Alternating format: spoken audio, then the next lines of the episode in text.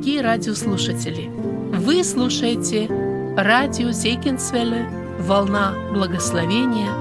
В этой радиопередаче вы услышите серию проповедей по книге Даниила.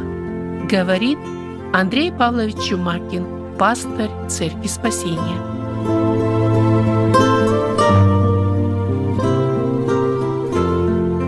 Продолжая исследовать книгу пророка Даниила, мы говорим о том, как Бог открывает, что однажды придет вечное царство, царство Иисуса Христа. И, как мы говорили, взяв как бы центральным текстом вот этот 44 стих 2 главы, э, которым Господь и открывает, что это вечное царство однажды придет – это царство не будет передано другому народу, но именно оно сокрушит все царства, и оно будет стоять вечно.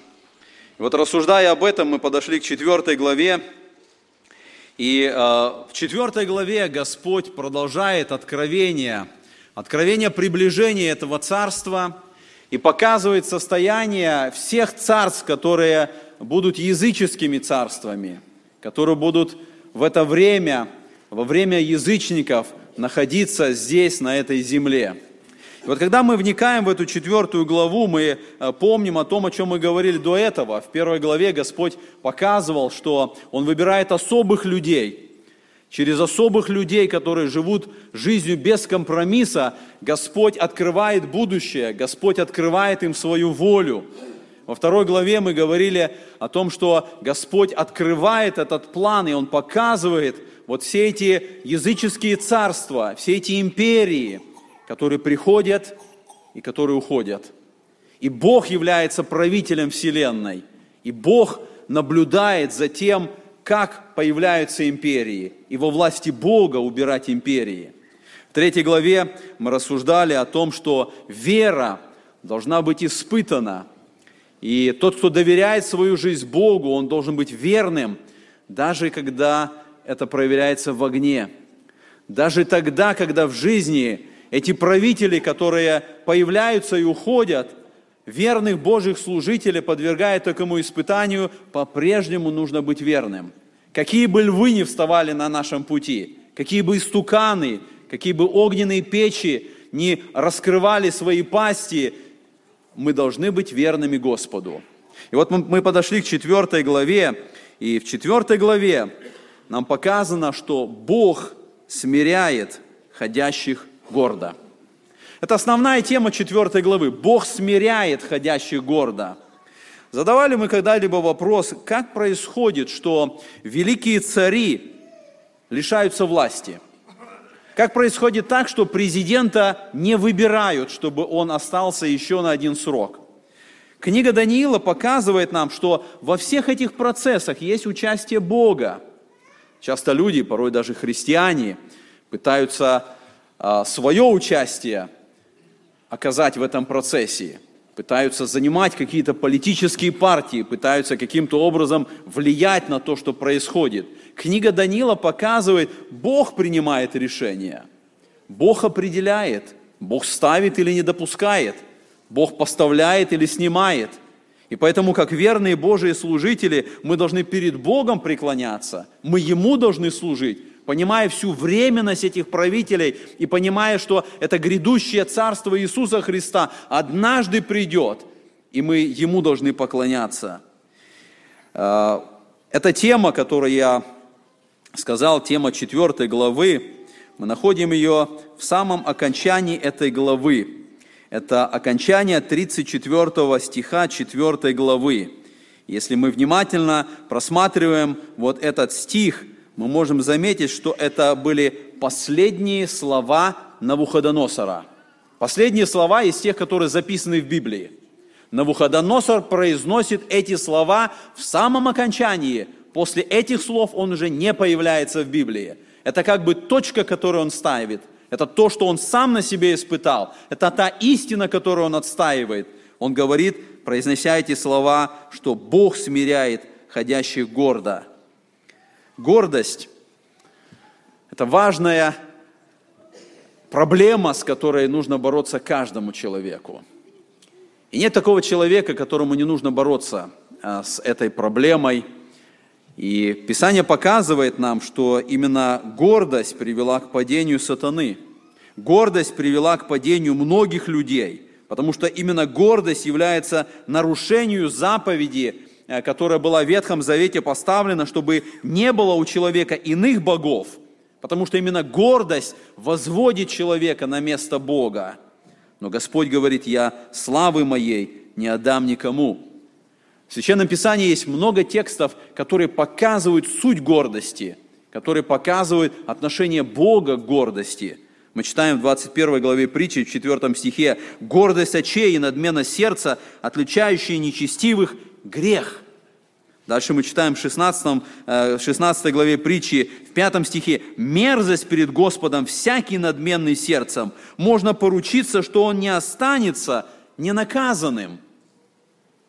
В 8 главе книги притч, в 13 стихе мы читаем так, «Страх Господень ненавидит зло, гордость и высокомерие, и злой путь, и коварные уста я ненавижу».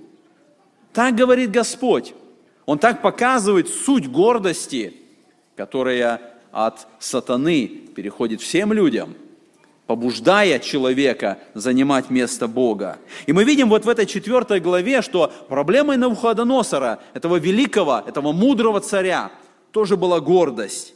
Именно по этой причине он воздвиг этого огромного истукана, о котором мы говорили. Именно гордость побуждала его э, воздвигнуть этого идола – но Бог смирил Навуходоносора. Вот эта четвертая глава показывает, каким образом произошло это. Как Бог смирил ходящего гордо Навуходоносора, и как впоследствии Бог помиловал его после того смирения, которое совершил над ним Господь. Но вот эта история, история четвертой главы, она показывает не только историю Навуходоносора. Когда мы внимательно читаем эту главу, мы можем увидеть, что здесь описано то, что происходит с любым человеком, который идет путем Навуходоносора. С любым человеком, который позволяет, чтобы гордость вела его по своему пути. И вот через эту историю Бог предупреждает любого монарха, любого царя, любого современного президента. Бог предупреждает того человека, который пытается поставить свой престол выше престола Бога – и Господь показывает, что нету престола выше того, что находится в Царстве Божьем. И когда человек стремится это сделать, Бог смиряет ходящих гордо.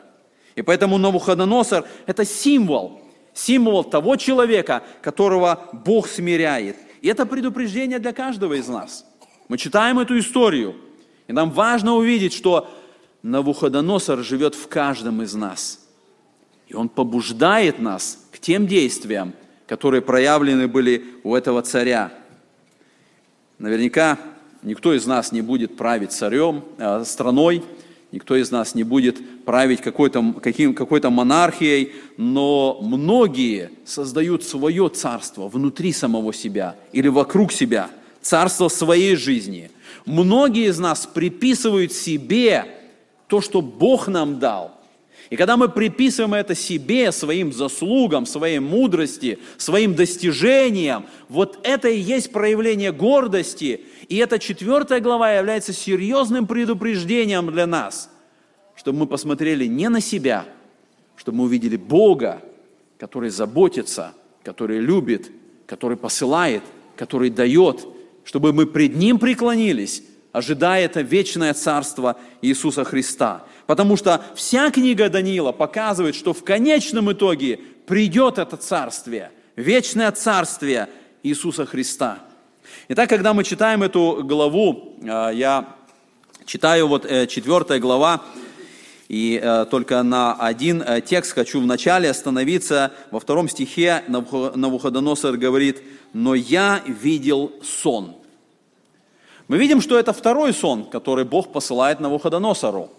И вот рассуждая об этом, мы можем вначале задать вопрос, почему мы, люди, видим сны? Почему нам снятся сны? Ученые до сих пор не могут дать ответ на этот вопрос.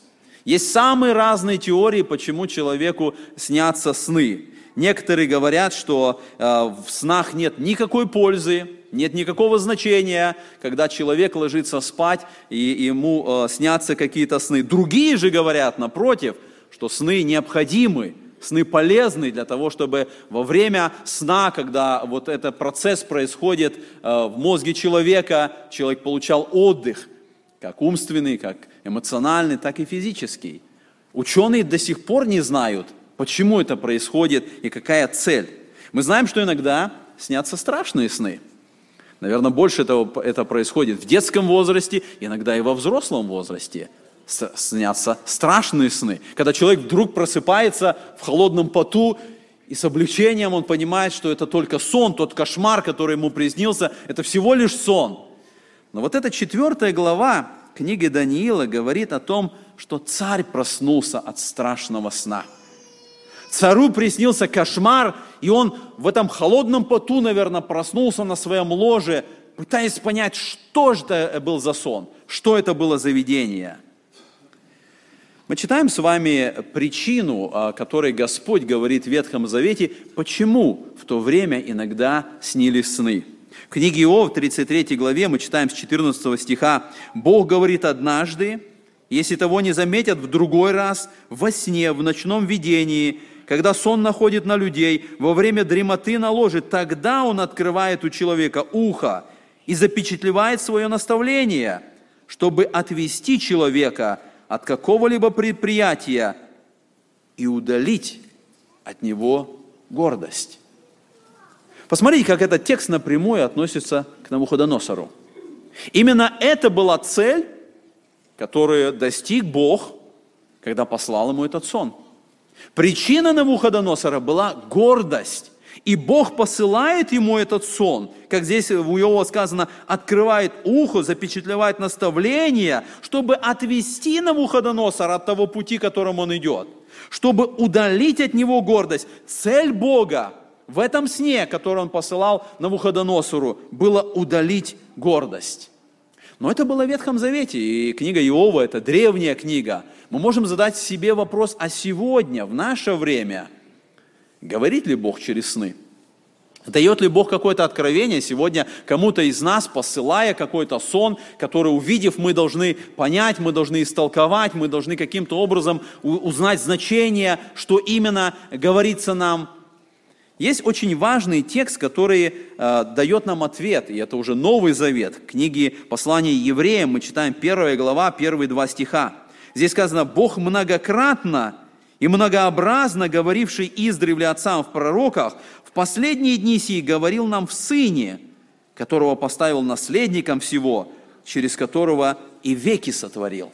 Вот этот текст показывает, что во весь период Ветхого Завета у Бога было многообразие, как Он открывался, как Он говорил, как Он давал откровения. Сюда входили пророчества, сюда входили видения, сюда входили и сны, которые Господь посылал. И мы читаем даже в начале Нового Завета, эти сны посылались Иосифу, еще некоторым. Но здесь дальше сказано, но в последние дни Бог говорил в Сыне. И Иисус Христос стал самым большим откровением Божьим. Это полное откровение того, что хотел сказать Бог. Если все эти многократные, многообразные способы откровения были в Ветхом Завете, то когда Христос пришел, вот через это Бог сказал все, что Он хотел сказать. И сегодня нету никакой необходимости давать какое-то дополнение этому откровению. Во Христе открыто все. И поэтому новозаветняя церковь, пророки новозаветние в том числе – их задача была истолковать, объяснить, показать это откровение Иисуса Христа. Именно поэтому был Новый Завет написан, чтобы объяснить, что Бог сказал в Иисусе Христе, каково было откровение в Иисусе Христе. Именно поэтому, когда мы сегодня рассуждаем о снах, мы говорим, Бог сегодня не избирает этот метод. Да, возможно, Бог где-то наставляет нас, возможно, Господь каким-то образом предупреждает нас, но Он делает это через Дух Святой – он делает это через Слово Свое, которое должно быть в разуме нашем и в духе нашем, потому что в Иисусе Христе была дана вся полнота Божьего откровения. Итак, мы э, касаемся этой четвертой главы И здесь возникает один вопрос, потому что когда мы смотрим на нашу русскую Библию, синодальную э, версию нашей Библии, мы видим, что она начинается, первый стих 4 главы, «Навуходоносор, царь всем народам, племенам и языкам». Если мы смотрим на английскую Библию, то мы видим, что 4 глава начинается не с этого стиха, а с, с трех предыдущих стихов. В нашей русской Библии это предыдущие стихи, которые вот мы читаем э, с 29 стиха.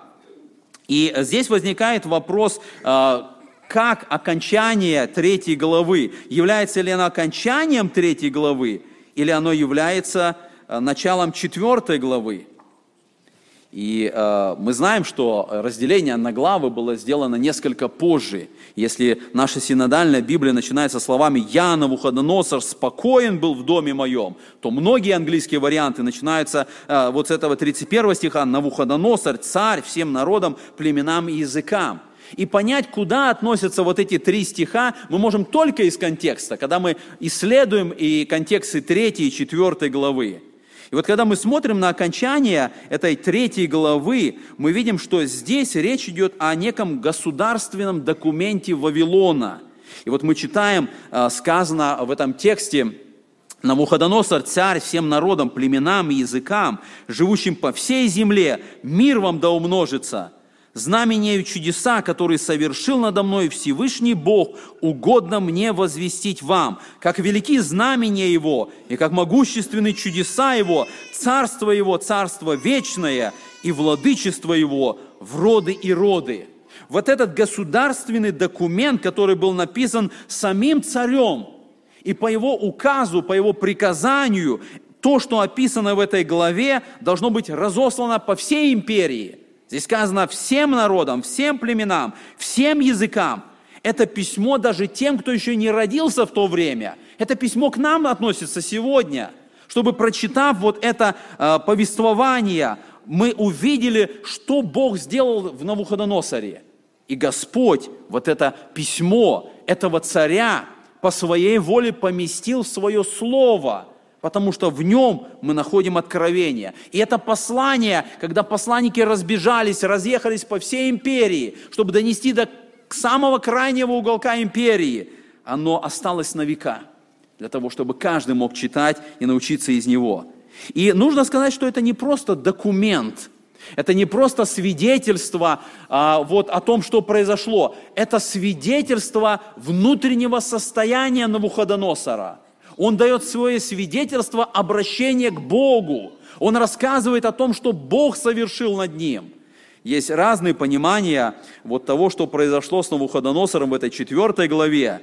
Но я больше склоняюсь к тому, что именно четвертая глава показывает настоящее истинное обращение Навуходоносора к Богу. Этого не произошло ни в первой главе, когда он увидел это чудо с этими юношами, которые питались только овощами, ни во второй главе, когда э, Даниил истолковал ему сон, не в третьей главе, когда он увидел это чудо с этими юношами, только вот здесь, вот в четвертой главе, когда Бог смирил его ходящим гордо, произошло истинное обращение Навуходоносора к Богу.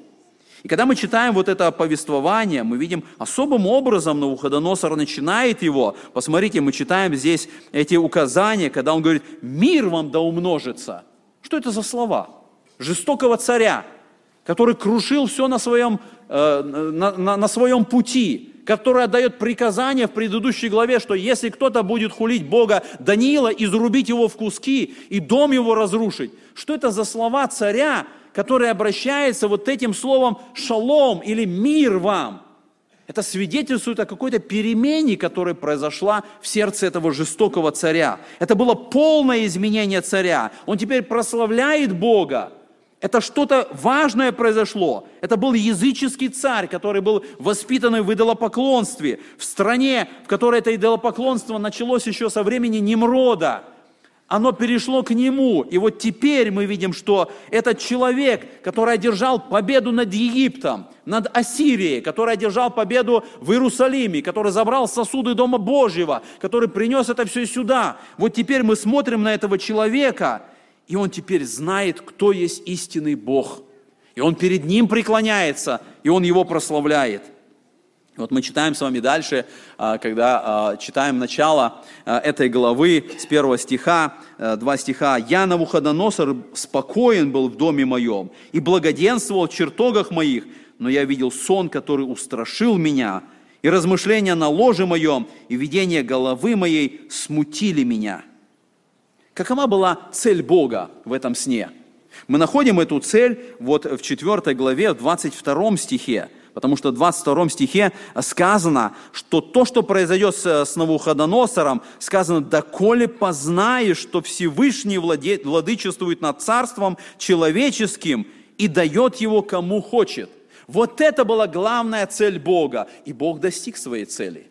Через этот сон – и через те события, которые произошли э, впоследствии с Навуходоносором. То есть цель Бога была показать все бессилие Навуходоносора, все бессилие всей мудрости Вавилона, показать, что Бог владычествует над любым царством человеческим. Нужно сказать, что до сих пор историки не нашли копии этого документа. То, что написал Навуходоносор, его свидетельство, до сих пор не нашли – Историки ставят под сомнение, говорят, если мы не нашли, скорее всего, и не было написано этого документа. Но мы, как христиане, должны сказать, что Библия – это самый важный исторический документ. И если в Библии находится это послание Навуходоносора, и историки его еще не нашли, тогда мы должны сказать, или они его никогда не найдут, или, возможно, они найдут его когда-то и скажут, что да, мы нашли этот документ, действительно, Навуходоносор написал это письмо, это послание, но до сих пор его нету. Когда мы смотрим на то, что происходит, и вот мы читаем с вами здесь 4 по 7 стихи, Навуходоносор описывает свое состояние, он говорит, «Я спокоен был в доме моем, я благоденствовал в чертогах моих». Это примерно 30 или 35 год правления Навуходоносора. Возможно, после прежних событий, третьей главы, этого события с этой огненной печью уже прошло 25, может быть, 30 лет. В это время Даниилу уже примерно 45-50 лет. И вот в это время происходит это событие. То есть мы видим, что между третьей и четвертой главой есть довольно большой разрыв. И вот теперь, через 30 лет, после того чуда, которое он увидел в этой огненной печи, Бог посылает ему этот особый сон – и мы видим, что когда он увидел этот сон, он призывает своих тайноведцев, он зовет своих халдеев, гадателей, он рассказывает им сон, чтобы они объяснили ему значение этого сна. И мы читаем, что никто не мог рассказать, они не могли объяснить. Написано в пятом стихе, наконец, вошел ко мне Даниил, которому имя Валтасар, по имени Бога моего, и в котором Дух Святого Бога, ему рассказал я сон. Мы видим, что Даниил не был позван со всеми. Конечно, мы можем задать вопрос, почему? Почему Навуходоносор сразу Даниила не позвал? Он знал, что он толкует сны. 25-30 лет назад это было, он истолковал. Почему здесь он опять зовет своих гадателей, своих э, тайноведцев – Возможно, еще раз Бог сделал это таким образом, чтобы показать всю эту неспособность всех этих халдеев, чтобы еще раз показать на мудрость Даниила. Они не смогли, но Даниил может. Но Даниил сделает это. Даниил объяснит. И вот здесь мы, мы видим, что э, Навуходоносор называет Даниила двумя именами. Написано, пришел ко мне Даниил, которому имя было Валтасар по имени Бога моего, в котором Дух Святого Бога. Мы можем спросить, почему Навуходоносор называет Даниила этими двумя именами? Э, ответ, наверное, в том, что это письмо должно быть разослано по всей империи.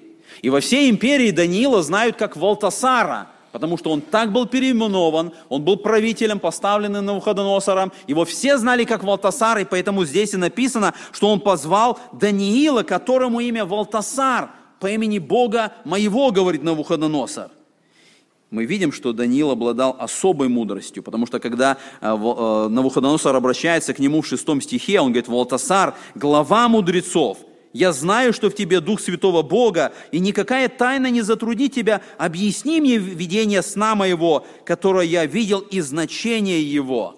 Мы видим, он отмечает особую мудрость Даниила. В книге Иезекииль, 28 главе, в 3 стихе, идет обращение к царю Тира – и там сказано, вот ты премудрее Даниила, нет тайны, сокрытой от тебя. Вот эта 28 глава Иезекииля, там, хотя и речь идет о царе Тира, но это образ самого сатаны. И мы видим, что насколько мудрым был Даниил, насколько он в империи занимал особое положение, и царь знал об этом положении. И он обращается к нему, говорит, в тебе дух святого Бога, до сих пор и богословы спорят, как правильно э, перевести вот это слово. Имел ли в виду Навуходоносор истинного Бога, или он сказал в тебе дух святых богов, указывая просто как бы на особое положение Даниила. Больше всего богословы говорят, что, скорее всего, Навуходоносор имел истинного Бога, потому что языческие боги никогда не назывались святыми – они, наоборот, были безнравственными богами. Но вот здесь вот Навуходоносор обращается к Даниилу, и он говорит, я знаю, чтобы тебе дух святого Бога, то есть именно истинного Бога, того Бога, которому поклонялся Даниил. И вот мы видим, что здесь дальше, начиная с 7 стиха, Навуходоносор начинает объяснять сон – он говорит, видения же головы моей на ложе моем были такие. Я видел вот среди земли выс... Э, дерево весьма высокое. Несколько моментов, которые мы будем отмечать здесь в этом сне, чтобы сразу увидеть как бы а, объяснение. Навуходоносор видит огромное дерево. Сказано, большое было это дерево и крепкое, и высота его достигала до неба, оно видимо было до краев земли, листья его прекрасные, и плодов на нем множество, и пища на нем для всех. Под ним находили тень полевые звери, и в ветвях его гнездились птицы небесные, и от него питались всякая плоть. Было ли у вас когда-то, когда вы видели какой-то сон, и проснувшись, вы помнили его до самых мелких деталей – вот буквально все, что там было, это в вашей памяти, в вашей голове, и вы готовы были прямо все буквально пересказать, так ясно он запечатлелся. Так было у Навуходоносора. Посмотрите, когда он начинает объяснять свой сон, он не просто говорит, я видел дерево, он начинает описывать все детали, прекрасные листья, плоды, пища, над ними там гнездятся птицы, там звери. Он описывает все эти детали, которые в памяти его остались. В отличие от предыдущего сна, он помнит этот сон. Он видит все эти малые детали, которые были там. И вот когда мы видим этот сон, вот это дерево, и потом объяснение, которое дает, дает Даниил, мы видим, что здесь идет указание на особое дерево. Дальше он начинает объяснять, и мы читаем дальше с 10 стиха. Он говорит, «И видел я в видениях головы моей на ложе моем, и вот не шел с небес бодрствующий и святой». Воскликнув громко, он сказал, «Срубите это дерево, обрубите ветви его, стрясите листья с него и разбросайте плоды его, пусть удалятся звери из-под него и птицы с ветвей его». То, что дерево был сам Навуходоносор, наверное, было легко истолковать с самого начала. И наверняка и все эти тайноведцы, они могли понять, что речь идет об этом царе, речь идет об его империи. Но вот здесь была вторая часть та часть, которая была проблемой для истолкования, когда это великое дерево, по слову вот этого святого и бодрствующего, нужно было срубить, обрубить все ветви, разбросать все это. И вот это была проблема. Наконец, дальше мы читаем с вами следующую, третью часть.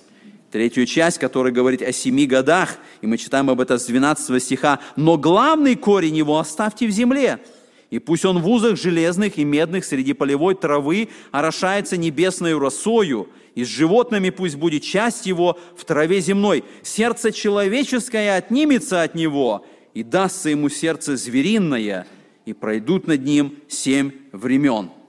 Мы видим здесь вот этот э, следующий момент. Определенный период времени, который называется семь времен, должен произойти – когда это дерево срублено, но корень еще остается.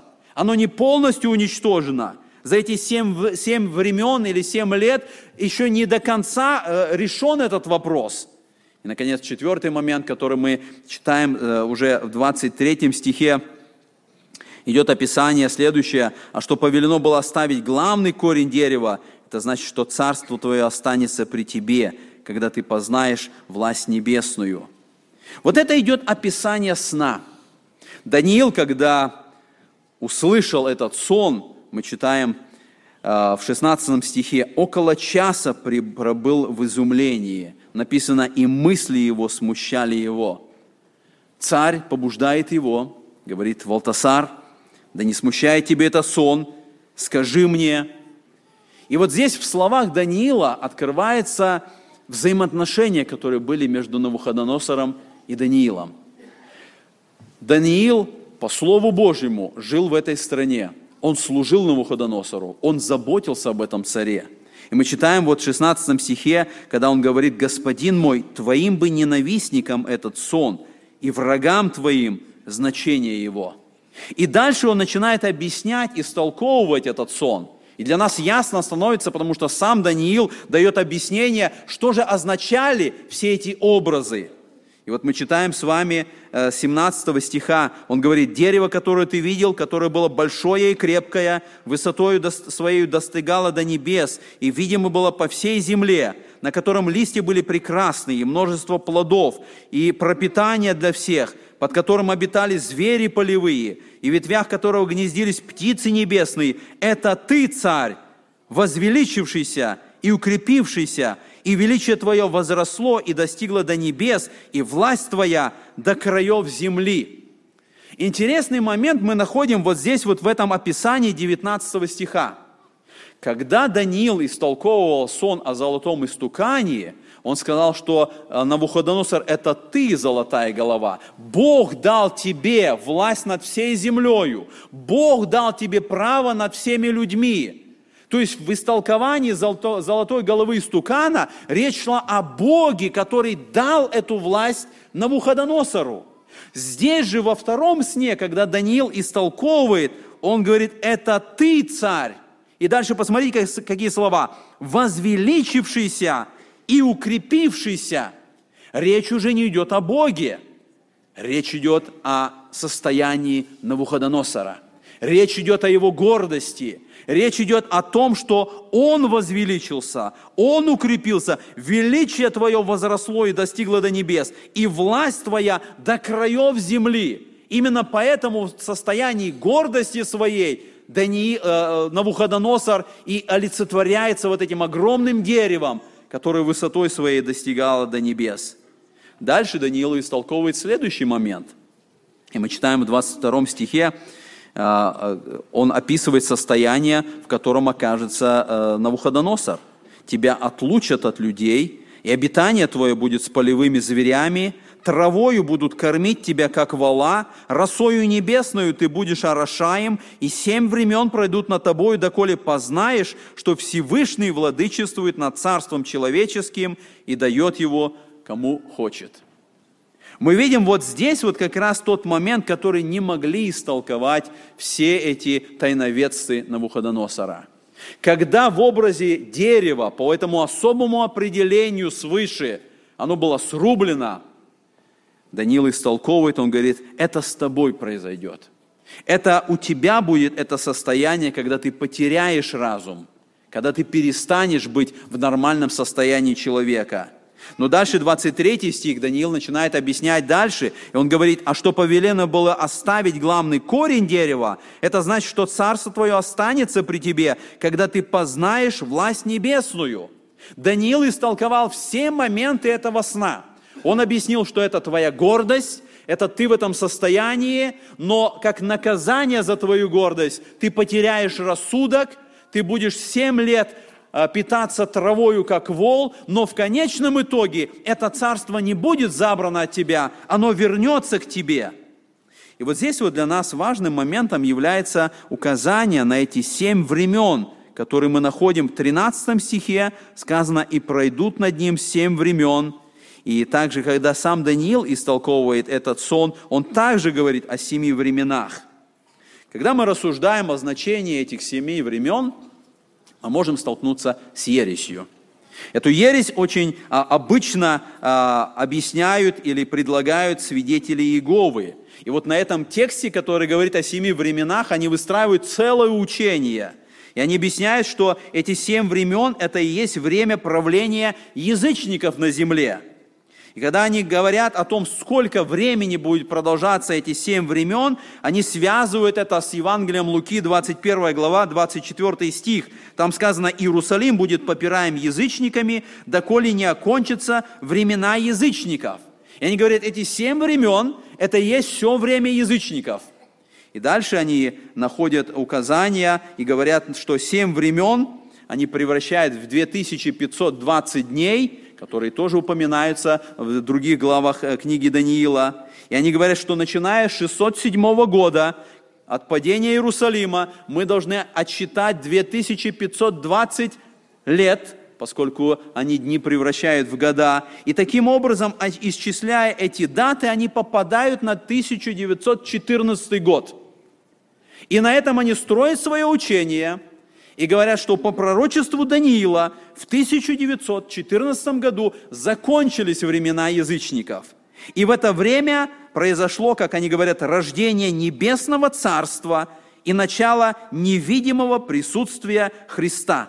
Таким образом, семь времен, о которых говорит Даниил, у свидетелей Иеговы становится 2520 годами – вы видите здесь некоторые, некоторые выдержки из, э, из их журнала «Сторожевая башня». Они говорят, что 2520 лет начались в октябре 607 года до нашей эры, когда вавилоняне захватили Иерусалим, свергли царя из рода Давида. Этот период завершился в октябре 1914 года. Именно тогда закончились времена, назначенные народом, и Иисус Христос стал царем на небе в октябре 14 года, невидимое для человеческих глаз на небе, произошло событие, которое потрясло мир. Иисус Христос, постоянный наследник престола Давида, начал как царь свое правление над всем человечеством.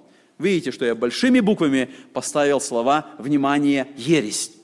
Потому что, сталкиваясь с этим учением, вы сталкиваетесь с ересью.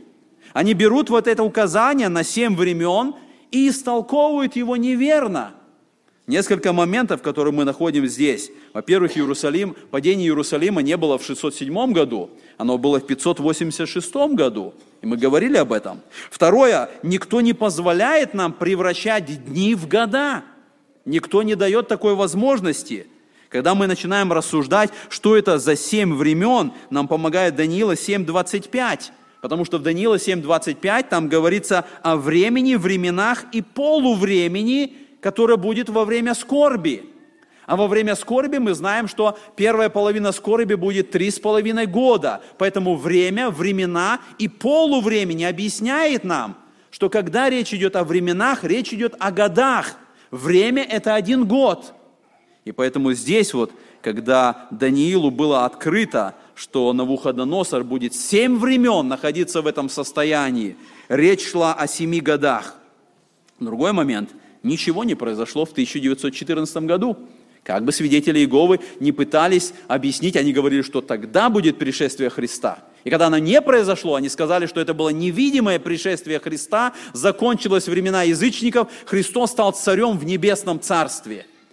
1914 год – это было начало Первой мировой войны. И даже сегодня свидетели Иеговы, когда говорят о Первой мировой войне, они говорят, что это было начало битвы Армагеддона – мы рассуждаем о книге Даниила, и когда мы понимаем, что здесь много есть моментов, которые люди извращают, мы должны аккуратно подходить к этому, чтобы не попасть в ересь. Семь времен, о которых было сказано Даниилу, это семь лет, в которых царь Навуходоносор будет находиться в таком особом состоянии. И так дальше мы прочитали с вами, как был явлен этот сон. Мы прочитали, как был истолкован этот сон. И дальше в книге Даниила мы читаем о том, как исполнилось то, что было сказано на Навуходоносору. И вот с 26 стиха мы читаем, «По пришествии 12 месяцев, рассказ, расхаживая под царским чертогом в Вавилоне, царь сказал, «Это ли невеличественный Вавилон, который построил я, в дом царства силою моего могущества и в славу моего величия. Двенадцать месяцев было проявлено Божье долготерпение. Бог показал сон, Даниил истолковал этот сон, и 12 месяцев Господь ожидал изменения состояния Навуходоносора, но этого не произошло. И вот мы читаем, что через 12 месяцев, по прошествию 12 месяцев, Дани, э, Навуходоносор произносит это слово, которое показывает его гордость. Он произносит эти слова, «Это ли не величественный Вавилон, который построил я?» И в этом открывается его гордость. Мы говорили о том, что Вавилон был огромным городом. Подобно тому, как задолго до этого была построена Вавилонская башня, сам город Вавилон был огромным городом. Сегодня археологи восстанавливают а, образ этого города из раскопок. И вот на территории современного Ирака, где находился этот город. И говорят, что население Вавилона, по некоторым подсчетам, превышало 1 миллион человек. В этом городе было одно из семи чудес света. Это висячие сады царевни Амиты, жены Навуходоносора. Царь Навуходоносор а, взял замуж принцессу Амиту, она была не из вавилонян, она была из медиек.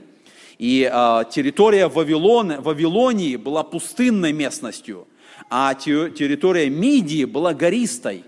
И когда царь Навуходоносор женился и привел в свой дом в Вавилон эту царевну Амиту, у нее началась, как говорят историки, депрессия – она смотрела на эти пустынные территории Вавилона, и вот тогда Навуходоносор принимает решение ради своей жены здесь, в центре города Вавилона, построить искусственную гору, которая будет засажена самыми различными деревьями. И он строит вот эти висячие сады.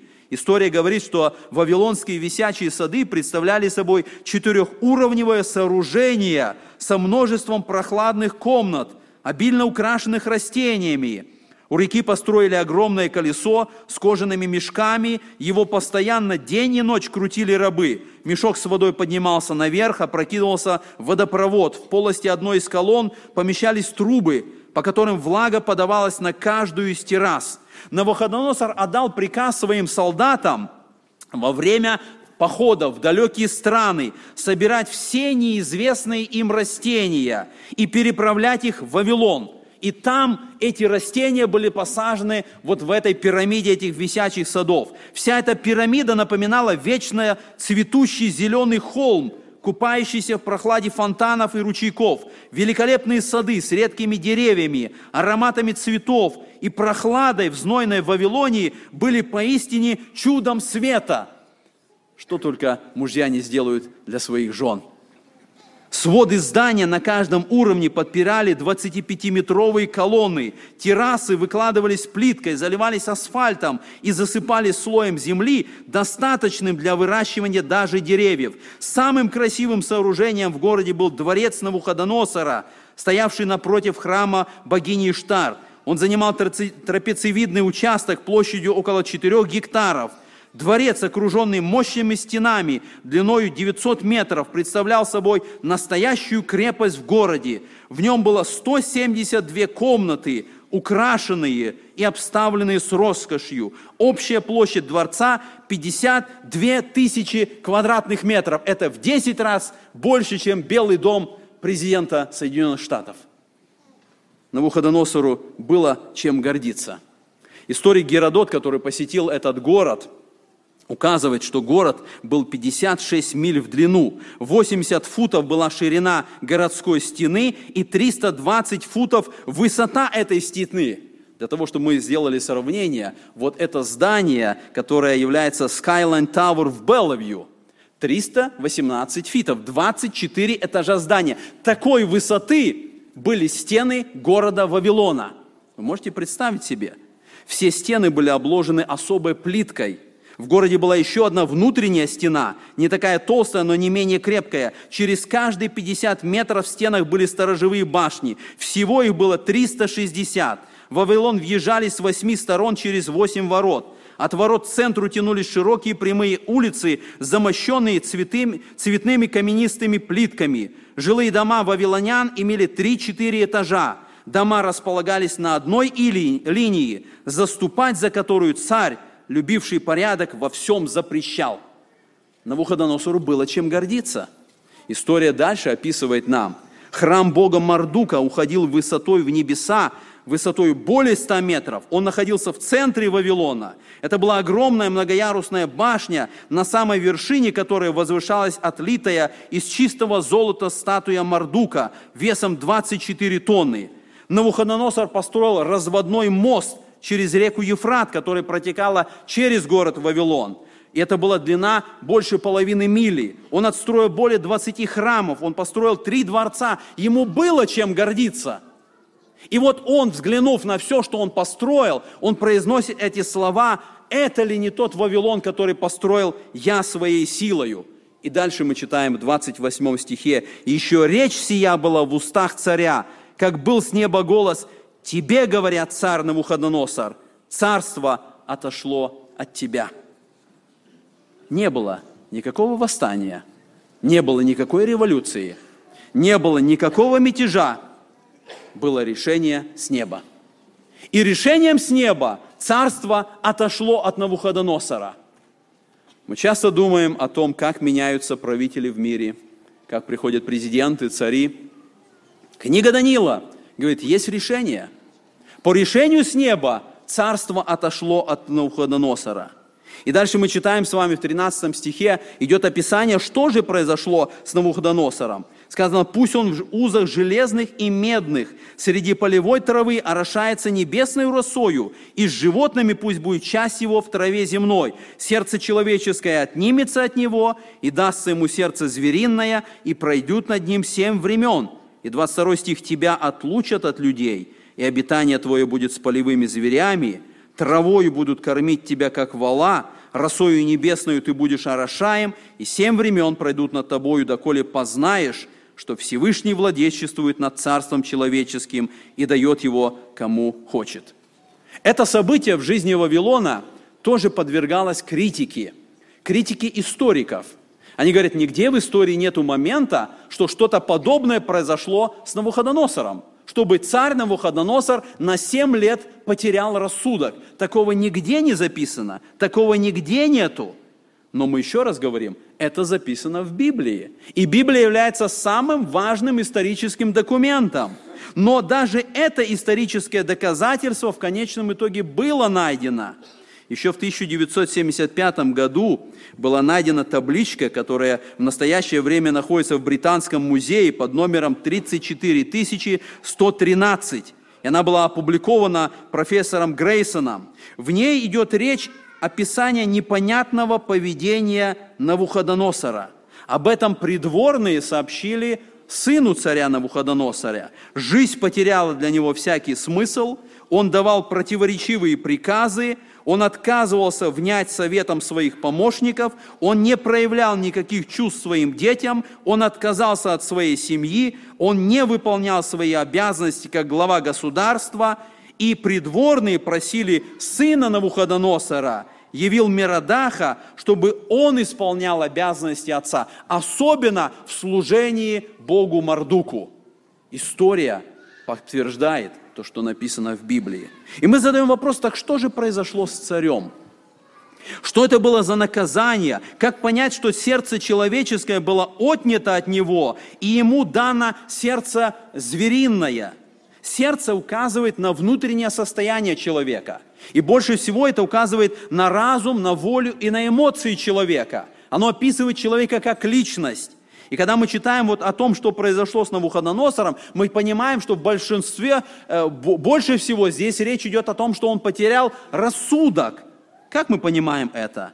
Потому что мы читаем в 31 стихе, сказано, «По окончании же дней тех я, Навуходоносор, возвел глаза мои к небу, и разум мой возвратился мне».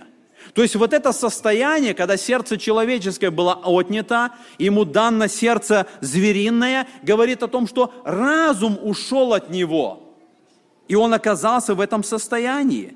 Некоторые источники говорят, что Навуходоносора поразила психическая болезнь, которая называется ликотрофия, когда человек начинает считать себя животным.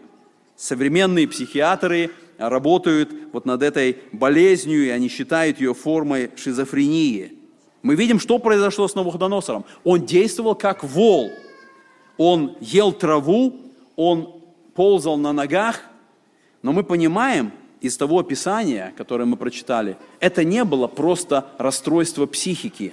Это не было просто потеря разума. Это было наказание, которое было послано Богом мы не знаем точно, как оно происходило, что было с ним. Написано медные и железные узы. Возможно, находясь в этом состоянии, он находился внутри какого-то забора, а возможно, он был скован цепями, чтобы не повредить себе, находясь в этом состоянии.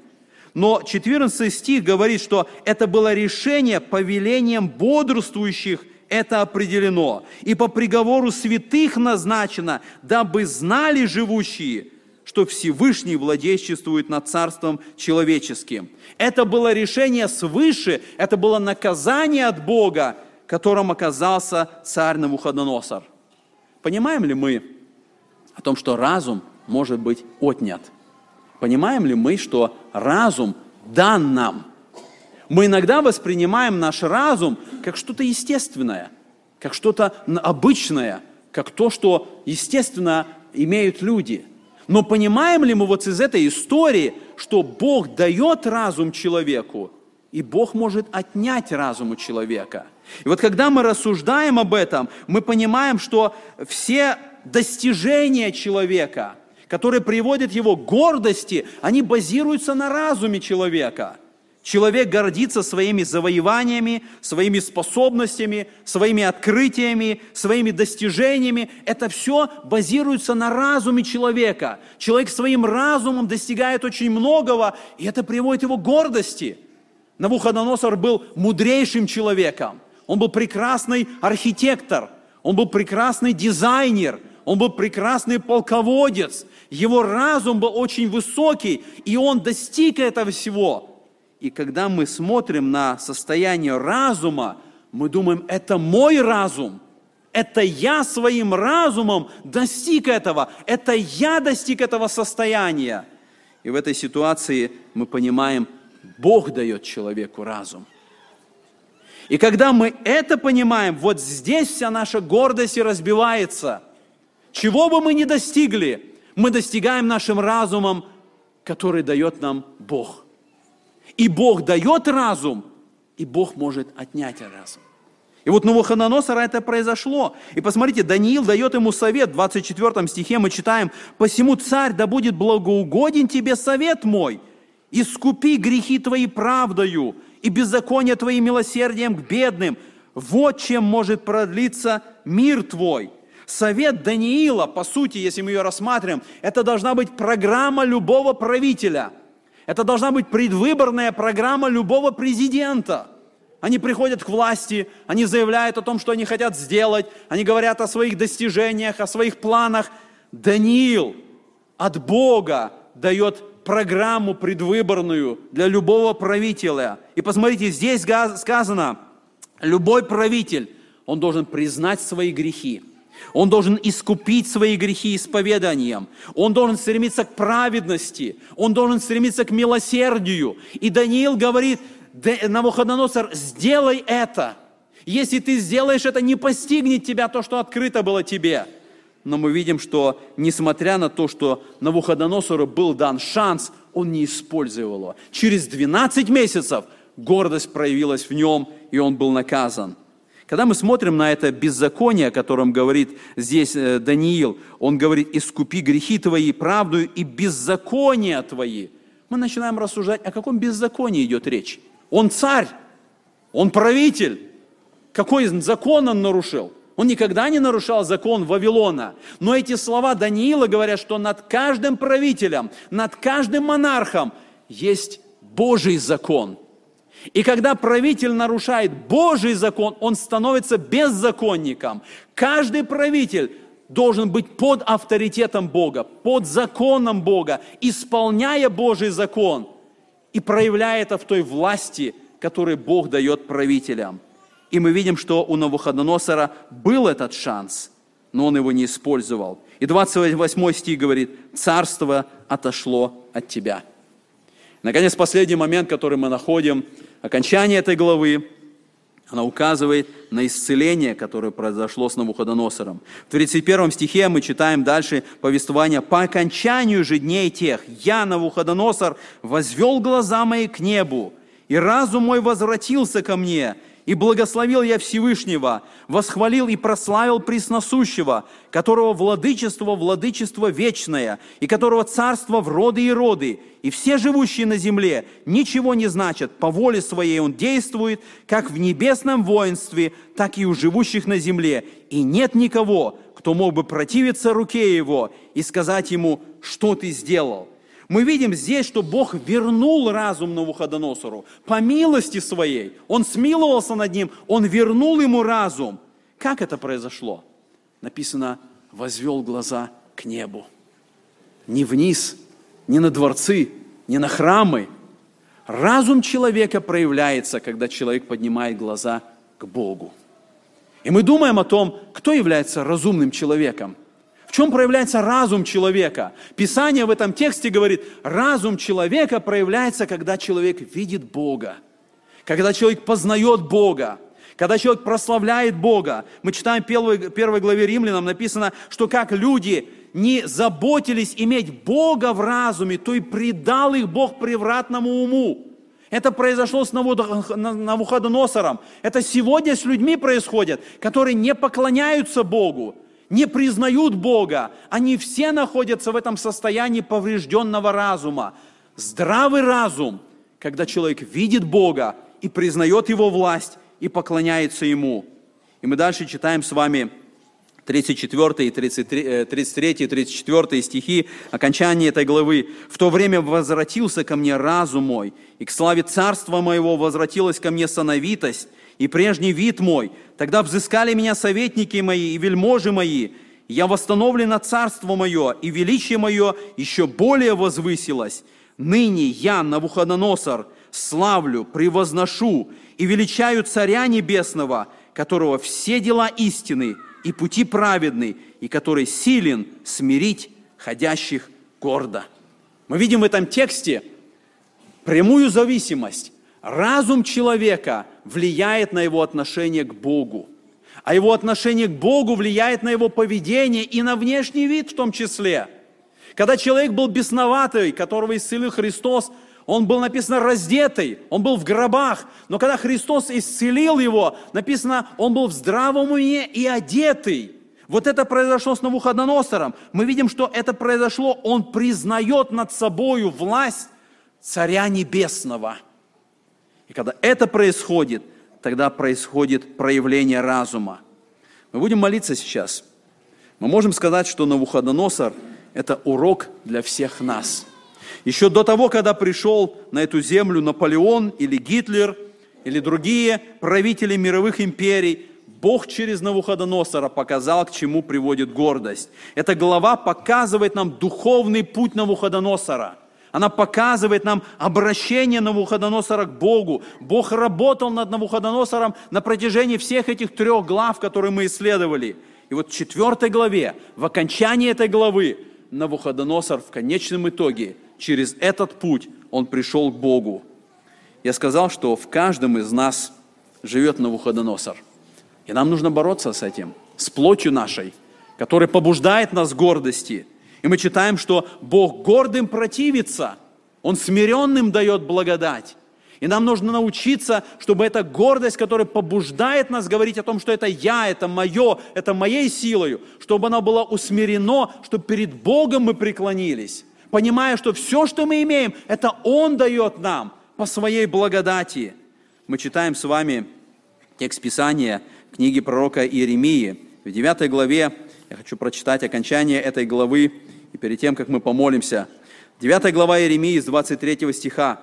«Так говорит Господь, да не хвалится мудрый мудростью своею, да не хвалится сильной силою своею, да не хвалится богатый богатством своим, но хвалящийся хвались тем, что разумеет и знает меня, что я Господь, творящий милость, суд и правду на земле, ибо только это благоугодно мне, говорит Господь. Аминь.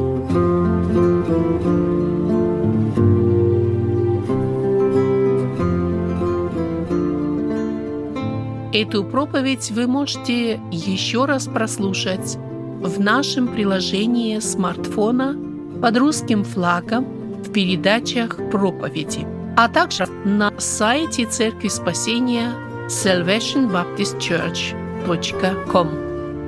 Вы слушали радио Зегенсвелле «Волна благословения», город Детмалт, Германия. Дорогие радиослушатели, мы желаем вам Божьих благословений.